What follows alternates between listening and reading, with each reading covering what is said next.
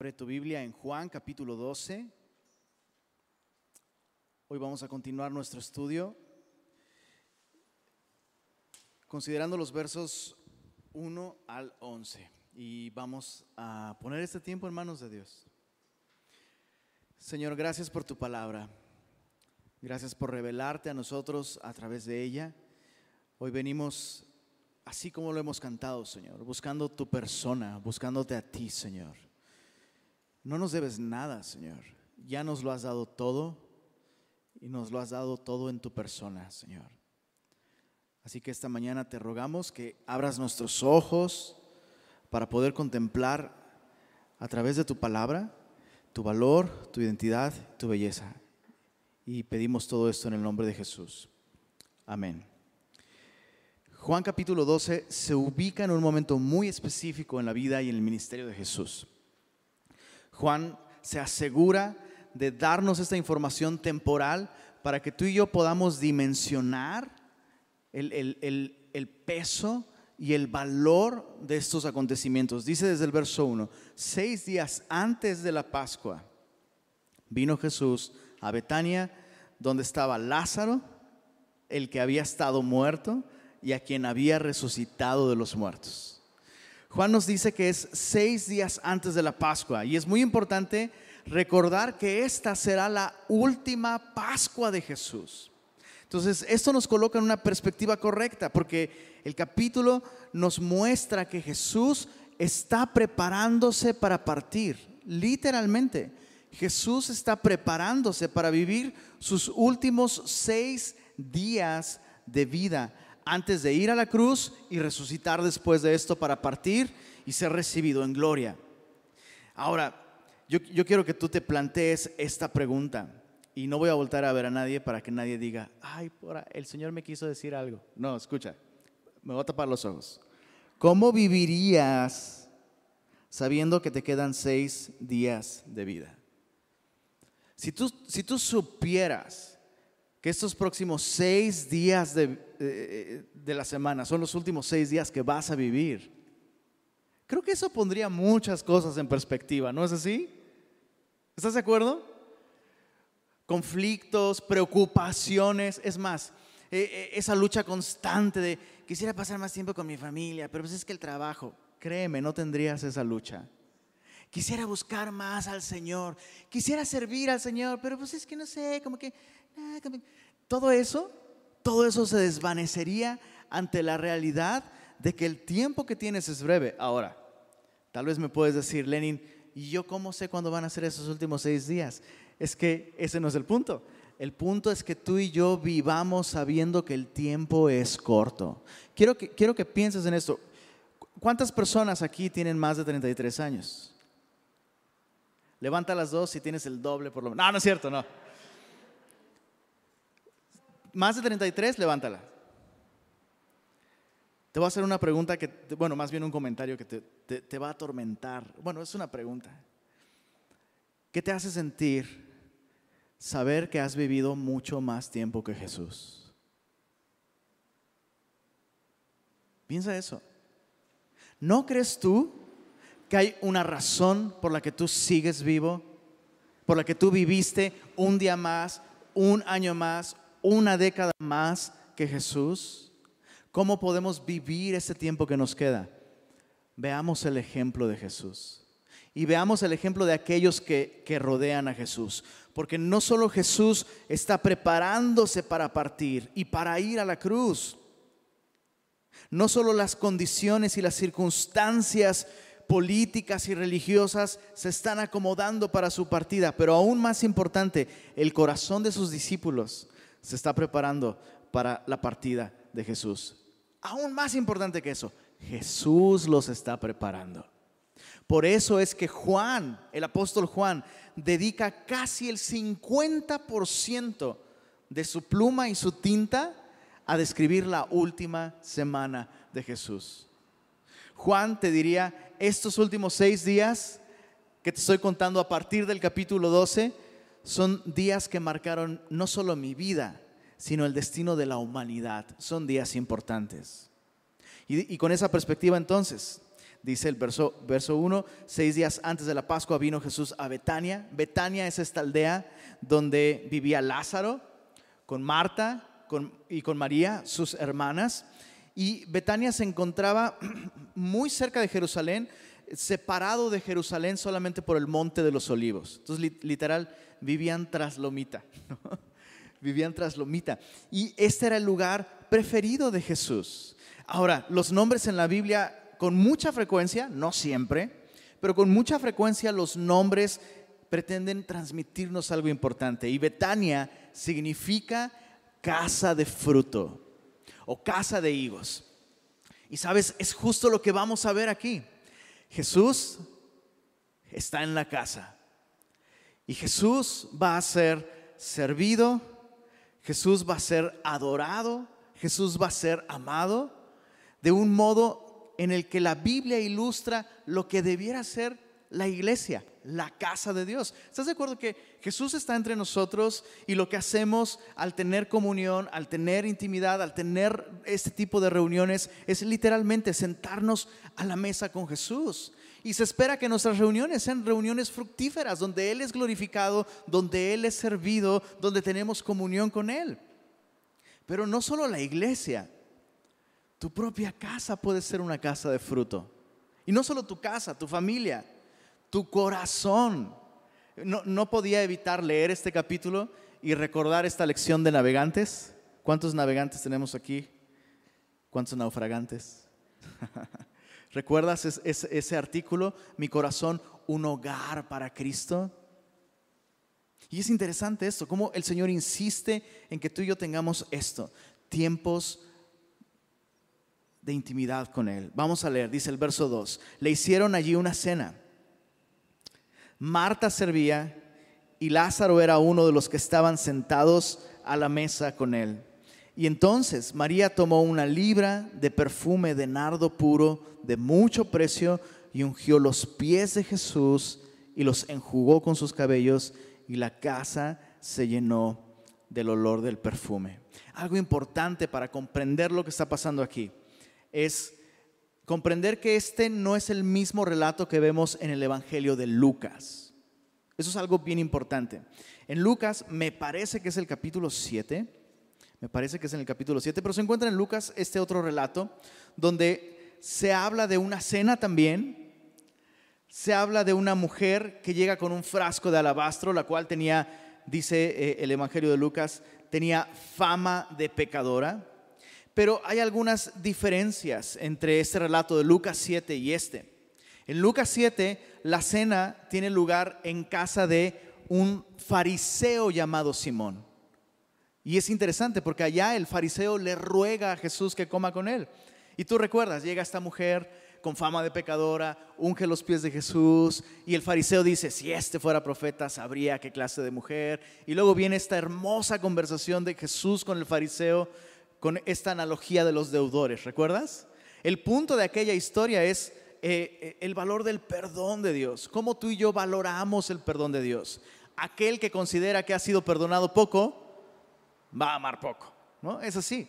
Pero en esta otra historia, para empezar, Lucas 7 se ubica a la mitad del ministerio de Jesús, cronológicamente. Y esto lo sabemos porque el Evangelio de Lucas sí está escrito de un modo cronológico. Entonces, este no puede ser el mismo relato de Lucas 7, porque Lucas 7 se ubica a la mitad del ministerio de Jesús y este relato se ubica seis días antes de su muerte. Aquella cena es en casa de el fariseo Simón. Esta casa, eh, esta casa es la casa de Simón también, pero este es Simón el leproso. Entonces son dos personas distintas. Eh, por cierto, ¿no te encantan los apodos de los amigos de Jesús? ¿Te has dado cuenta que Jesús suele poner apodos? Digo, yo sé que, yo, sé que es posible ser una persona que pone apodos y puedes hacerlo de un modo cruel y, gacho y mala onda y eso no está chido.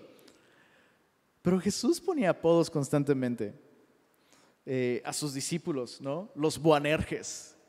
A Simón, ahora te vas a llamar Pedro porque eres bien piedra, pero también en un buen sentido. Algún día vas a ser firme, ¿no? Y los amigos de Jesús, o sea, Simón el leproso, Lázaro, ahí está el apodo de Lázaro. Cada vez que se menciona a Lázaro a partir del capítulo 12 es Lázaro el que había estado muerto y al que habían resucitado de los muertos. Un apodo bastante largo. Me pregunto cuál es el apodo que Jesús nos pondría a ti y a mí. ¿Cuál sería el apodo que te pondría a ti? Bueno, tenemos esta escena maravillosa. Jesús se encuentra en esta cena, recuerda, esta cena es muy distinta. El propósito de esta cena es festejar, festejar que Jesús levantó a Lázaro de entre los muertos. Y es tan hermoso esto, que lo que comenzó como literal, esta historia comenzó en el capítulo 11 con un funeral y Jesús terminó transformándolo en una fiesta. Así de grande es la esperanza que tú y yo tenemos en Jesús. Aun cuando atravesemos por momentos de pérdida, en algún momento, aquellos a los que tú y yo hemos despedido y hemos visto partir, algún día nos encontraremos con ellos en el capítulo 12 de nuestro propio Evangelio, sentados a la mesa con Jesús, volviendo a disfrutar de comunión con ellos, de su risa, de su voz y Jesús en el centro siendo el objeto de toda la admiración y toda la gloria. ¿No es maravilloso? Es increíble. Bueno, claro que había razones para festejar. Hicieron esta cena en casa de este Simón, Simón el leproso. Evidentemente no tenía lepra ya, Jesús lo sanó. Y vemos a esta preciosa familia en acción.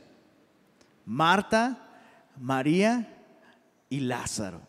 Y cada uno de, cada uno de estos personajes nos enseñan un aspecto de la vida cristiana, tanto como tipos de personas. Es decir, hay personas aquí que son Martas, hay personas aquí que son Lázaros y hay personas aquí que son Marías. Veamos qué caracteriza a cada una. Dice Marta, en el verso 2, Marta servía. ¿Y qué más dice acerca de Marta? nada más. Lo cual es una gran sorpresa, porque conociendo a Marta, Marta siempre está sirviendo, pero siempre está también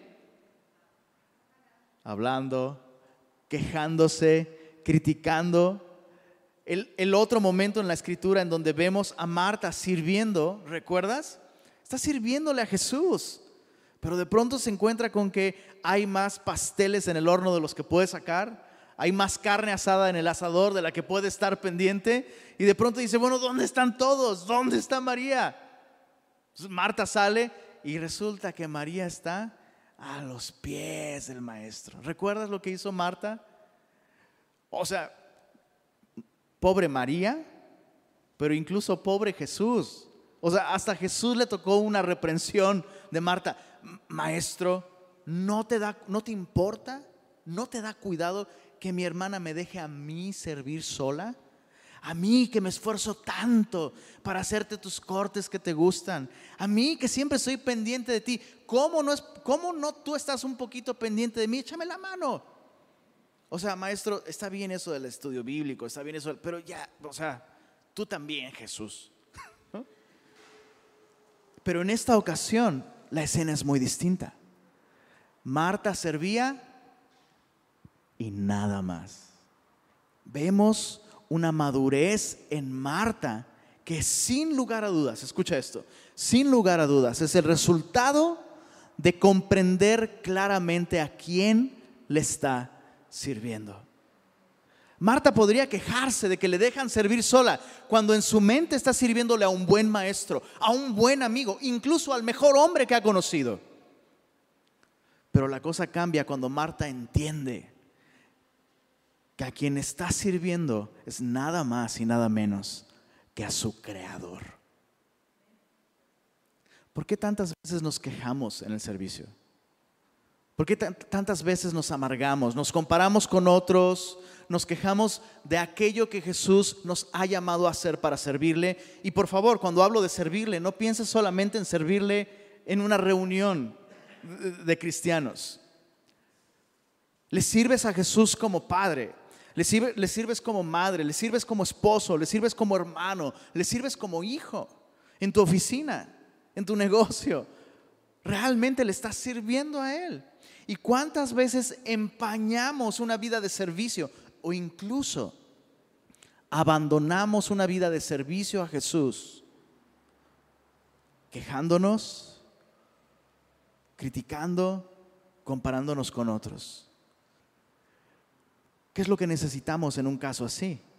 Comprender mejor a quién le estamos sirviendo. Recuerda lo que, lo que acaba de suceder. Jesús acaba de levantar a Lázaro de entre los muertos. ¿Cómo crees tú que Marta se atrevería a quejarse de servirle a este hombre? Que le regresó a su hermano y en muchos sentidos, especialmente para una mujer de esa época, al regresarle a su hermano prácticamente le estaba regresando la vida. Pero se nos olvida que a quien servimos es digno. Cada vez que tú y yo, insisto, nos quejamos, murmuramos, criticamos, echamos culpas en medio de nuestro servicio, no estamos sirviendo a Jesús. Estamos sirviendo a alguna idea distorsionada de Jesús o en última instancia nos estamos sirviendo a nosotros mismos. El servicio real a Cristo se caracteriza por el gozo. Ahora, no me malentiendas. Marta está sudando. Marta está ocupada.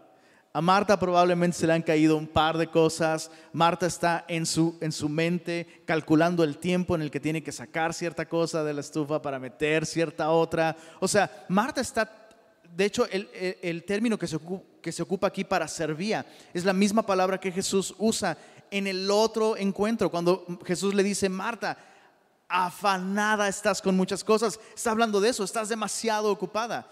Marta está demasiado ocupada pero, ha llegado a ese conocimiento de Jesús que le permite servir con gozo y enfocada en el Maestro y no en sí misma.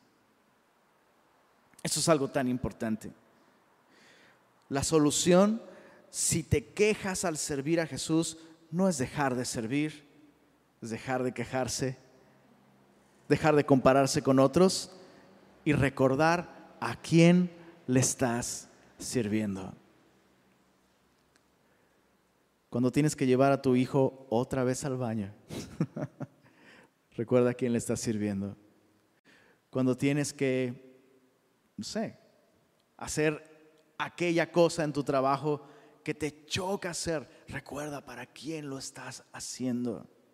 Marta es un ejemplo para nosotros. El segundo ejemplo que tenemos aquí es el ejemplo de Lázaro. Mira el verso 2, dice, Lázaro era uno de los que estaban sentados a la mesa. Y es algo increíble, porque cada vez que vemos a Lázaro, Lázaro está ahí, pero Lázaro ni hace mucho, ni dice mucho. De hecho, no tenemos una sola palabra de Lázaro registrada en la Biblia, pero sí tenemos algo, un registro de lo que él era. No de lo que hacía, no de lo que decía, sino de lo que él era. Lázaro era una prueba viviente de que Jesús es quien dijo ser. Él es el Hijo de Dios. Él es aquel que da vida eterna a los que creen en Él. Y Lázaro simplemente está donde debe de estar. Está en el lugar de comunión con Jesús. Y sabes, te, digo, hay, hay estos tipos de personas. Hay algunos que son Martas. Ya describimos a las Martas. ¿Cuántas Martas hay aquí? para ser más específicos. ¿Cuántas Martas antes de la resurrección de Lázaro? ¿Cuántas Martas después de la resurrección de Lázaro? Entendiendo a quién servimos. Bueno, ¿cuántos Lázaros hay aquí? Dices, a mí no me encanta involucrarme y hacer cosas. Eh, tampoco me gusta mucho hablar con la gente. Pero amo estar con Jesús y amo estar con su iglesia. No me perdería mis tiempos con Jesús en la mañana abrir mi Biblia, estar con Él. No me perdería un buen tiempo de, oración. No me pierdo mi discipulado. No me pierdo uh, la reunión con el cuerpo de Cristo. Y de pronto me siento mal porque veo a otros, veo muchas Martas, veo muchos, veo muchas Marías incluso. De pronto me siento mal porque yo solo estoy aquí. Déjame decirte algo. Si has recibido vida eterna y tu vida da testimonio, la única explicación de tu vida es que Jesús realmente salva, gloria a Dios por eso. Disfrútalo. Ahora, déjame decirte esto. Creo que aunque hay tipos de personas así, también hay momentos en nuestra vida así. O sea, Lázaro tiene probablemente semanas o días tal vez de que recibió vida nueva. Una persona que recién recibió vida nueva, ¿sabes qué es lo que tiene que hacer? Sentarse y dejarse servir por otros. Es lo que tienes que hacer. Eres, serías como un bebé espiritual y no deberías de sentirte mal de, de simplemente estar aquí y dejarte servir, dejarte servir por Jesús, dejarte servir por, por los suyos.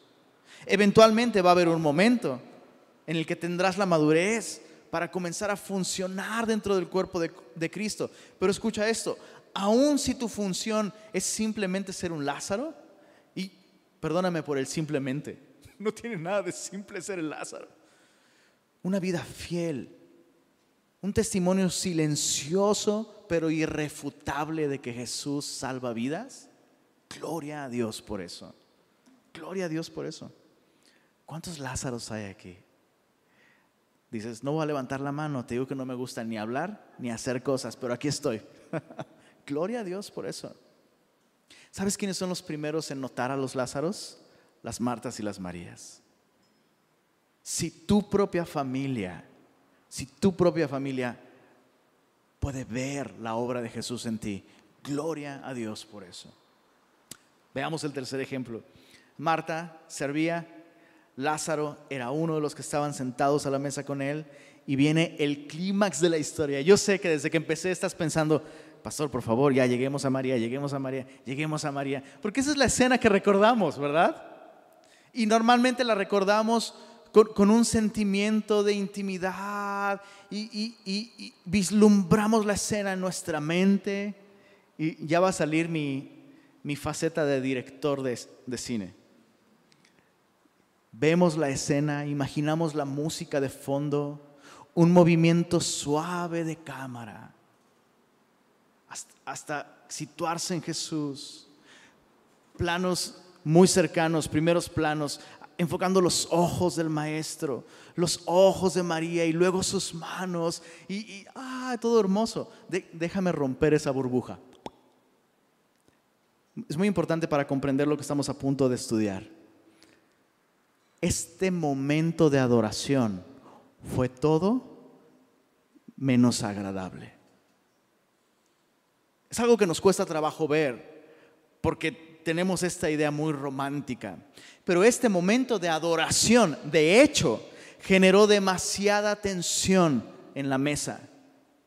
Y vamos a, considerar por qué. Leamos el verso 3. Dice, entonces, María tomó una libra, eso es como medio litro, menos de medio litro, pero por ahí, una libra de perfume de nardo puro de mucho precio y ungió los pies de Jesús y los enjugó con sus cabellos y la casa se llenó del olor del perfume. Normalmente es la última frase lo que nos nubla el entendimiento y decimos, qué bonito. Pero déjame contextualizarlo un poco. Lo que María hizo fue por lo menos culturalmente inapropiado en su momento. Quiero aclarar a qué me refiero con esto. No estoy diciendo que lo que ella hizo fue inmoral, o pecaminoso o desagradable a Dios o incorrecto, porque no lo fue. Pero culturalmente esto no fue de ninguna manera algo normal ni algo lindo, fue algo incómodo. ¿Por qué? Las mujeres judías tenían la costumbre de reservar eh, eh, el, el cabello suelto solamente para los momentos de intimidad con su esposo. O sea, solo su esposo, solo el esposo de una mujer judía podría ver el cabello suelto de su esposa. De hecho, eh, alguna mujer que fue mamá de varios rabís le preguntaron en alguna ocasión, ¿cómo es, cómo es que pudiste criar tantos hijos tan temerosos de Dios? Tienes seis hijos que enseñan la Torah, ¿cómo hiciste eso? La respuesta de esa mujer fue, el techo de mi casa nunca ha visto mi cabello suelto eso te da una idea. Quiero insistir, por favor, no quiero que la próxima semana todas lleguen con velo, ¿eh? Es que el pastor dijo que... No, no estoy diciendo eso. Lo que estoy diciendo es que eso era lo que, eso era lo que se creía y, se veía se, se veía por lo menos como algo cuestionable que una mujer soltara su cabello en público. Ahora, esta mujer no, no solo está soltando su cabello en público, está usando su cabello para tocar la cabeza y los pies de Jesús. Ahora, para las chicas, las chiquillas que están escuchando esto, quiero que piensen en María como la Rapunzel original. En ese tiempo las mujeres no se cortaban el cabello. Al menos en la cultura judía, las mujeres no solían cortarse el cabello con frecuencia, por, lo que sus cabelleras eran realmente largas. Entonces, quiero que pienses en la, en la, escena. Esa mujer no solo está mostrando su cabello en público, está tocando los pies de un respetado rabí en público. Ahora, insisto, ¿esto era pecaminoso? No. ¿Incorrecto? No. ¿Por qué? Porque Jesús es Dios. Quiero insistir en esto. Lo que María hizo hubiera sido inadecuado si Jesús no hubiera sido quien él dijo ser. Si, si María hubiera hecho esto simplemente con cualquier rabí, esto hubiera sido como tal vez imprudente por lo menos. Pero María entiende que este hombre no solamente es el mejor maestro que ha tenido Israel, este hombre es Dios hecho hombre. El Dios al que adoramos, el Dios al que servimos, el Dios que nos creó. Las manos que me formaron están ahí.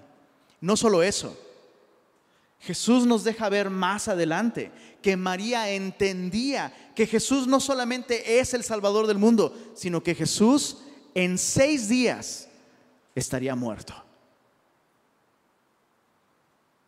Entonces la expresión de adoración de María no es inadecuada, no es inapropiada, porque María sabe a quién le está sirviendo. Pero esto no resta la tensión del momento. O sea, ¿cuándo fue la, última vez que fuiste a una cena y una mujer entró, se soltó el cabello y empezó a... Es más, hasta lo último que quieres es ver cabellos cerca de la cena. Es, raro. ¿Podemos estar de acuerdo con eso? ¿Con que es raro? Es muy extraño. y me pregunto esto, ojo, me pregunto esto. ¿Cuántas cuestiones culturales nos están estorbando el día de hoy a ti y a mí para adorar a Jesús de un modo extravagante, costoso, significativo, oportuno? ¿Cuántos aspectos culturales nos están estorbando para adorar a Jesús como Él es digno de ser adorado? Consideremos algunos aspectos de la adoración de María. Su adoración fue costosa el perfume que ella derramó sobre Jesús. Es un perfume que tenía un costo de 300 denarios, lo cual significa el salario de 300 días de trabajo para un jornalero. En otras palabras, el sueldo de un año. Esta mujer está literalmente dándole una fortuna a Jesús. Ahora, lo interesante es que con el valor de este perfume. Ella no compró algo para el maestro, ella no compró algún beneficio, alguna comodidad, no sé, un cero kilómetros. Días más tarde Jesús va a buscar un pollino en el que nadie se ha subido. Supongo que en ese tiempo los cero kilómetros también eran costosos, no sé. María pudo haber hecho algo así, pero no, e, el maestro viaja mucho, vamos a comprarle transporte. El maestro, eh, no sé, no tiene ni dónde recostar su cabeza. Oye, vamos a construir un cuarto para el maestro aquí, que sea su cuarto. No, María vierte este perfume sobre Jesús. Costoso. Su expresión de adoración fue extravagante y fue espontánea. Eso es, algo bien importante meditarlo. La, la expresión de María fue espontánea. ¿Cómo lo sabemos? Bueno, déjame otra vez correr la escena. ¿Listo para ver la escena en tu mente? María está allí. Todos están alrededor de Jesús. Probablemente Jesús, como es su costumbre, está riendo y contando historias con mucho significado. Y de pronto María dice, quiero hacer algo por el maestro. En aquel tiempo una señal de hospitalidad era justamente ungir la cabeza de los invitados. Por cierto, los otros evangelios mencionan la cabeza y no solo los pies. Y ahorita vamos a explicar por qué. Pero probablemente María dice, quiero, quiero hacer algo por Jesús, quiero hacer algo especial. Quiero de alguna manera mostrarle cuán importante es Él para mí. Ya sé, voy a ir por ese frasco de alabastro. La mujer va, lo toma, se acerca a Jesús, derrama un poco de este, de este aceite, porque ese es otro punto a considerar. Por favor, imagina que alguien derrama medio litro de un aceite aromático sobre tu persona. No te vas a sentir muy cómodo con eso. Eso es como, oye, eso es demasiado. Entonces, eso es lo que yo creo que pasó. Esa mujer va, vierte un poco de ese aceite sobre la cabeza de Jesús y mientras lo vierte, esta mujer probablemente piensa, tal vez voy a reservar un poco para la próxima Pascua. Y tal vez algo hace clic en su corazón. Y recuerda lo que el maestro ha estado diciendo por los últimos meses. Ha estado hablando de su verdadera misión. Ha estado hablando del rechazo. Ha estado hablando de que así como la serpiente fue levantada en el desierto, probablemente recordó lo que, Juan dijo acerca de Jesús, que Él es el Cordero de Dios que quita el pecado del mundo. Algo sucedió que permitió que María entendiera si no lo hago ahora, no lo voy a hacer nunca, porque en seis días el maestro va a estar muerto, va a morir en una cruz por nosotros. Así que María de un modo espontáneo decide derramar todo y entonces se da cuenta que no lo pensó del todo bien, no trae una toalla, no trae un paño que pueda usar para distribuir el aceite y hacer sentir cómodo al maestro. Uso mi cabello. Fue un acto de adoración totalmente espontáneo y honesto. Pero eso es muy importante. Es muy importante. Este acto de adoración espontáneo fue posible no por un estallido emocional, no por una sensación, no por un momento emotivo. Este acto de adoración espontáneo fue posible porque esta mujer conocía la palabra de Dios prestó atención a las enseñanzas del maestro. ¿Cuántas veces has dicho, yo quisiera ser una María? Ah, yo veo como otros otros disfrutan la adoración y ay, me bendice tanto verlos, escucharlos orar, escucharlos expresarse. Me encantaría, pero yo no soy así. ¿Sabes qué? Tal vez todo lo que necesitas es realmente sumergirte en la Biblia y que la Biblia abra tus ojos para que veas con más claridad quién es Jesús créeme, el perfume va a llegar solito. La expresión de adoración va a ser guiada por la verdad de su palabra. ¿Te ha pasado esto? Que estás en un lugar, estás con una persona, estás en una reunión donde literalmente el aroma de Jesús, debido a la acción de una persona, el aroma de Jesús llena el lugar. Su persona, su perdón, su enseñanza, su amor. ¡Ay, es maravilloso! Y sales de aquí y para cuando llegas a tu casa, ya no solo ya no hueles el perfume, ya estás bien apestoso. Y no me refiero al sudor. Dices, ¿qué onda? Pero hay una persona aquí entre todos estos que al día siguiente sigo oliendo a lo que huele Jesús. ¿Y esa persona era quién? María. Entonces tú y yo necesitamos conocer la palabra de Dios si queremos experimentar este tipo de adoración extravagante, llena de significado y espontánea. Verso, bueno, es maravilloso. La escena es maravillosa cuando vemos todo lo que hay detrás, pero veamos la atención. Verso 4. Y dijo uno de sus discípulos, Judas Iscariote, hijo de Simón, el que le había de entregar ¿por qué no fue este perfume vendido por 300 denarios y dado a los pobres? ¿Te das cuenta quién fue el que pudo calcular el costo de este perfume? Pues el interesado en el dinero, ¿no? Dice el verso, verso 6, pero esto dijo no porque se cuidara de los pobres, sino porque era ladrón. La mejor traducción para esta palabra no es ladrón, sino es ratero. Ahora sí que es lo que dicen los comentaristas. Y teniendo la bolsa, sustraía de lo que se echaba en ella. Esto es lo que te decía. Esta escena es todo menos una escena cómoda o normal. María está haciendo algo extraño, la gente no lo puede comprender.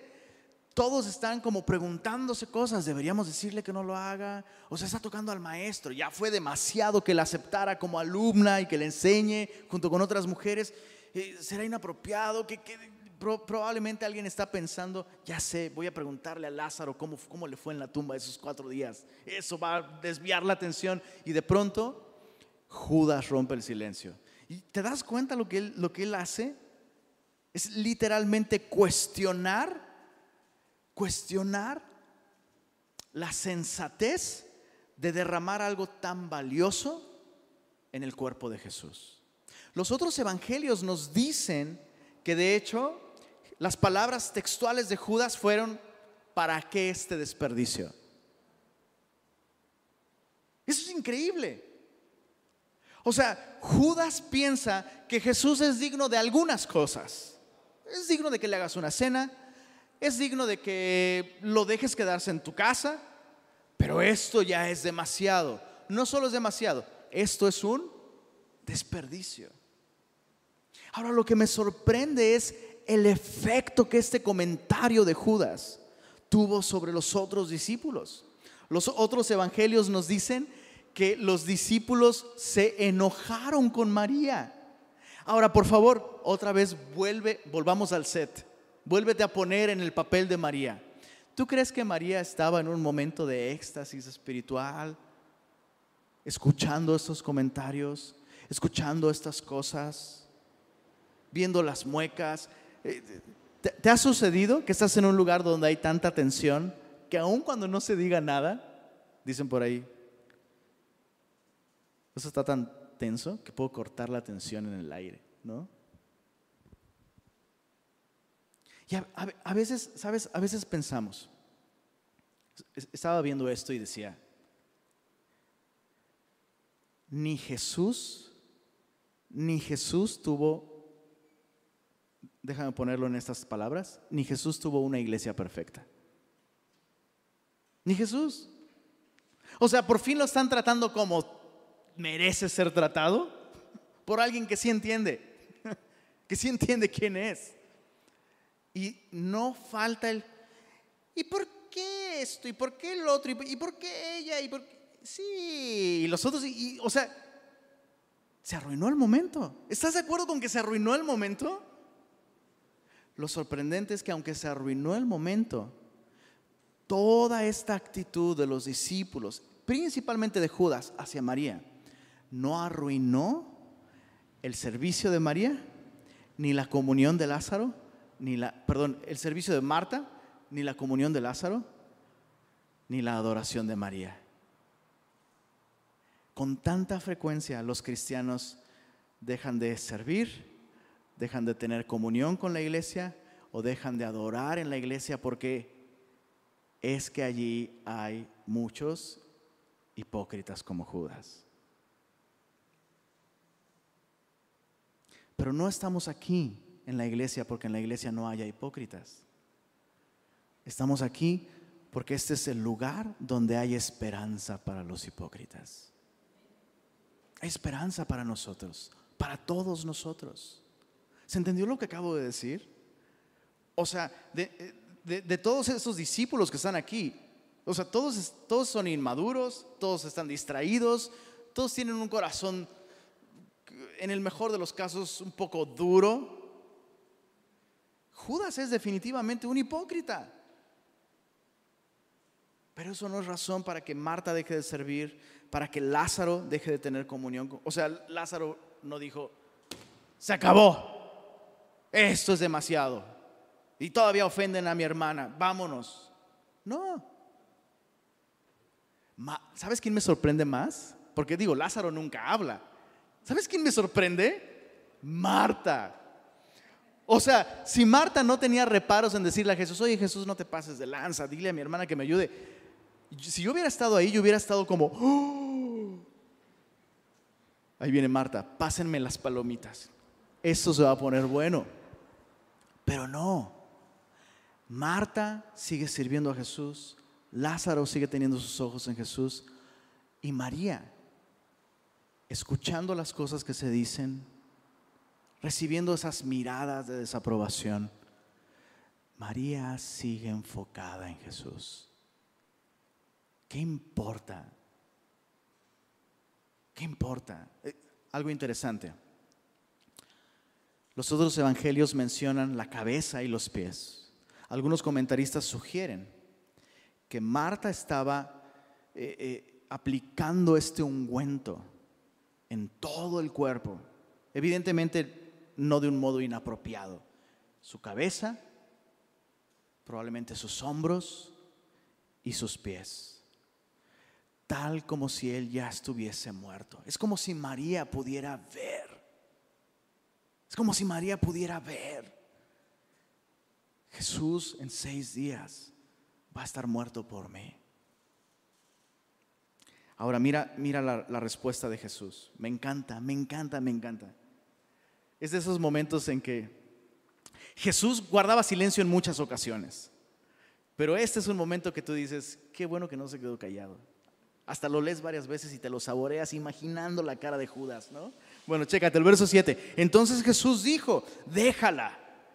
En, su idioma original es, es muy fuerte, es una reprensión severa. Déjala en paz sería más exacto. Déjala en paz. Para el día de mi sepultura ha guardado esto, porque a los pobres siempre los tendréis con vosotros, mas a mí no siempre me tendréis. Entonces Jesús le está diciendo a Judas, básicamente le está diciendo, Judas, ella entiende algo que ni tú ni los once entienden. En seis días yo voy a estar muerto ella se ha anticipado a mi sepultura. Ahora quiero que pienses en esto. ¿Qué es mejor? Mostrarle tu afecto, tu amor y tu cariño a una persona mientras vive o cuando ya ha partido. Es obvio. Lo que Jesús está haciendo es enseñarle a Judas esto el tiempo que yo aún tengo con ustedes es muy breve. Si ella no hace esto ahora, no lo va a poder hacer nunca. Y ella aprovechó la oportunidad. Ahora, Jesús está en el cielo. Dices, bueno, yo no tengo la oportunidad de, hacer, de hacerlo estando Jesús aquí. Pero hay muchos otros aspectos en los que tú y yo tenemos un tiempo limitado. Y si no aprovechamos la oportunidad, ya lo hemos dicho varias veces. Incluso hay cosas que si no haces hoy, aunque las puedes hacer mañana, no las hiciste hoy. Y no es lo mismo. Entonces Jesús está enseñándole este principio tan importante a Judas. Judas, el tiempo que les queda a ustedes conmigo es muy breve y ella está aprovechando la oportunidad. Si él estuviera muerto, aun si él no hubiera sido realmente el Mesías. Alguien podría decir, oye, eso es demasiado. ¿Cómo honras a esta persona con... O sea, estos gastos ya es demasiado. Es demasiado. No. Si Jesús estuviera muerto aun cuando no fuera el Mesías, por amor, por respeto, por honor a su memoria, es, es apropiado honrar a la persona de esa manera. ¿Cuánto más aquel que va a dar su vida por ellos? Bueno, Jesús suelta esta, esta revelación increíble. Ella se ha anticipado a mi sepultura. Mi muerte está próxima y ella ha aprovechado el tiempo. No voy a estar con ustedes por siempre. Físicamente, por supuesto. Verso, verso 9. Veamos el resultado. Gran multitud de los judíos. Eso es increíble. Gran multitud de los judíos supieron entonces, es decir, en esta cena, supieron entonces que él estaba allí. Y vinieron en otras palabras, les cayó la gorra, ¿no? Vinieron no solamente por causa de Jesús, chécate esto, sino también para ver a Lázaro, a quien había resucitado de los muertos. Y, bueno, probablemente no, no, no, tienes mucho esta referencia de lo que es vivir en un lugar muy pequeño. Ya les he dicho que yo soy de Tasco. Voy a llorar. pero, pero en Tasco todo el mundo sabe, o sea, todo el mundo sabe fulanito tuvo una cena en su casa con su tanita y te dan la lista, te dan el menú, ¿no? Y nunca falta que pasa por ahí, adiós vecino, ah, ¿quién está ahí? Hola, fulanito, su tanito, ¿no? Y eh, cuánto más en una aldea. No solo van porque quieren ver a Jesús, ¿te diste cuenta de lo que está sucediendo ahí? Quieren ver a Lázaro. Yo querría ver a Lázaro. O sea, estaría atento a ver, Vamos a ver si de verdad come. Mira, va a tomar agua. A ver, chécate si no, el agua como que cae ahí nada más y el cuate es un fantasma. A lo mejor es una ilusión nada más, ¿no? Este es el resultado. Escucha esto. Esto me da mucha esperanza a mí. Para nosotros como iglesia, para nosotros como familias, para nosotros como personas, me da mucha esperanza. Aun cuando haya tensiones y conflictos y problemas dentro de la iglesia, aun cuando haya hipócritas, aun cuando nosotros en momentos actuamos de modos hipócritas, si tú y yo servimos a Jesús, tenemos comunión con Jesús y adoramos a Jesús, su belleza va a atraer a otros a sus pies. Eso es lo que está sucediendo aquí. Y me da mucha esperanza. No necesitamos ser una iglesia perfecta. Y eso es algo importante antes de que se me olvide. Nuestra misión no es identificar a los Judas en nuestro compañerismo. Esa no es nuestra misión. Por un lado, los Judas se ahorcan solitos, bro. Por un lado. Y por otro lado, nuestra verdadera misión es, o, o nuestra tarea, si es que hubiera una tarea en ese sentido, es identificar que nosotros no nos convirtamos en este personaje. Nosotros no ser este personaje. Así que cuidado cuando, cuando pienses, he escuchado algunas veces esta idea de que los cristianos buscan una vida equilibrada. Bueno, es que hay, que hay que equilibrar la vida de fe con el trabajo y la vida de fe con la familia y la vida de fe con los amigos. Hay que equilibrar esto. ¿Sabes qué te diría María? La única vida equilibrada de fe es la vida que se vierte completamente a los pies del maestro. Este asunto déjalo para las revistas de adolescentes. ¿Cómo mantener el equilibrio entre tu escuela y tus amigos? Por eso no es apropiado para adoradores.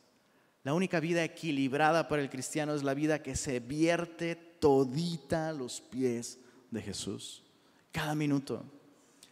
Cada recurso, cada pensamiento, nuestra vida entera le pertenece a Él. El resultado, grandes multitudes venían, veían a Lázaro, dice el verso 10, pero los principales sacerdotes acordaron dar muerte también a Lázaro. Porque a causa de él, muchos de los judíos, esto me encanta, subraya esto, se apartaban y creían en Jesús. Ese es el momento en el que tú y yo nos encontramos como iglesia. Sabemos que Jesús es Señor. Sabemos que Él murió por nuestros pecados, nos ha dado vida eterna. Hay Lázaros entre nosotros, hay Martas, hay Marías entre nosotros. ¿Va a haber tensiones? Claro. Y eso no es razón para abandonar la mesa del Señor. Va a haber envidias, va a haber críticas, va a haber personas que se enojan, que no comprenden. Claro. Y eso no es razón para dejar de servir o dejar de adorar al Maestro. Si tú y yo perseveramos en esto, mira el verso 11 de nuevo. Muchos podrían apartarse de una vida sin sentido, sin significado y sin propósito y creer en Jesús. Que el Señor nos permita vivir el capítulo 12, ¿verdad? Sin ser Judas, por supuesto. Sin pensar que es un desperdicio el tiempo o el esfuerzo dedicado a la causa de Cristo. Señor, gracias por tu palabra.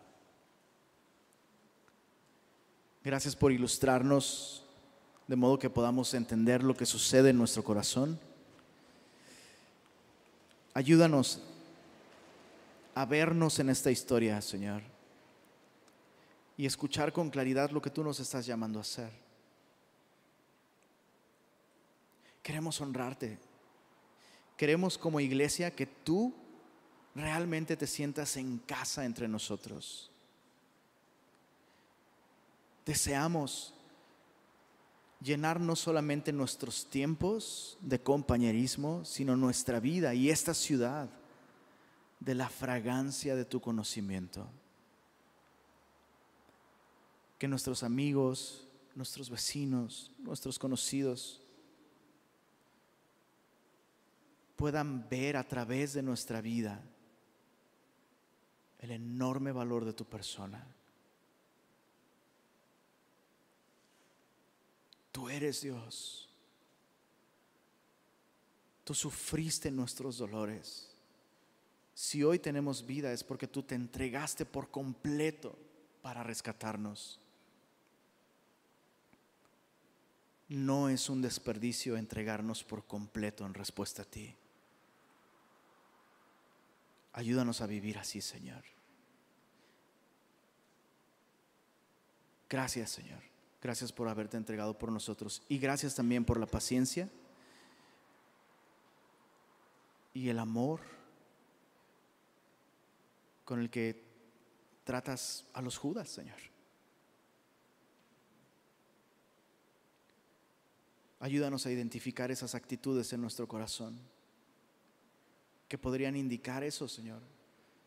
Que te estamos siguiendo con motivaciones e-, equivocadas, buscando una gratificación personal y no tu gloria, Señor. Y líbranos, Señor. Líbranos de empañar estos tiempos hermosos de comunión contigo. Líbranos de ser esa mosca que echa a perder todo el perfume, Señor deseamos honrarte y glorificarte y exaltar tu nombre. Amén.